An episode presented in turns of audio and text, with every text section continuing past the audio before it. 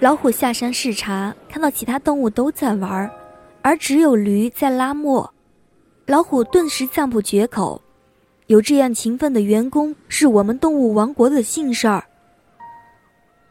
秘书狐狸对老虎说：“驴很勤奋，没错，但是磨上已经没有其他东西了，它还在拉磨，这不是制造假象吗？”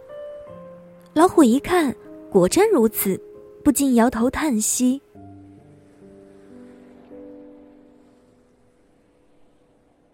通过这个故事，其实是想要告诉我们，驴子的勤劳毋庸置疑，但这种只有苦劳没有功劳的做法。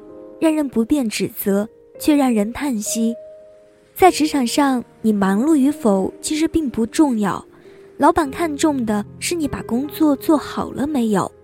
与其劳而无功的超负荷工作，不如静下心来思考如何提高效率，如何增加效益。今天的故事就讲到这里，明天小美还会继续为大家讲解。驴在上班时候的故事。如果你喜欢小美的节目，想要每天都听到小美的声音，请搜索微信公众号“安接小美”并关注，就可以每天收到小美的晚安语音了。我是小美，我在美美时光电台跟你说晚安，晚安。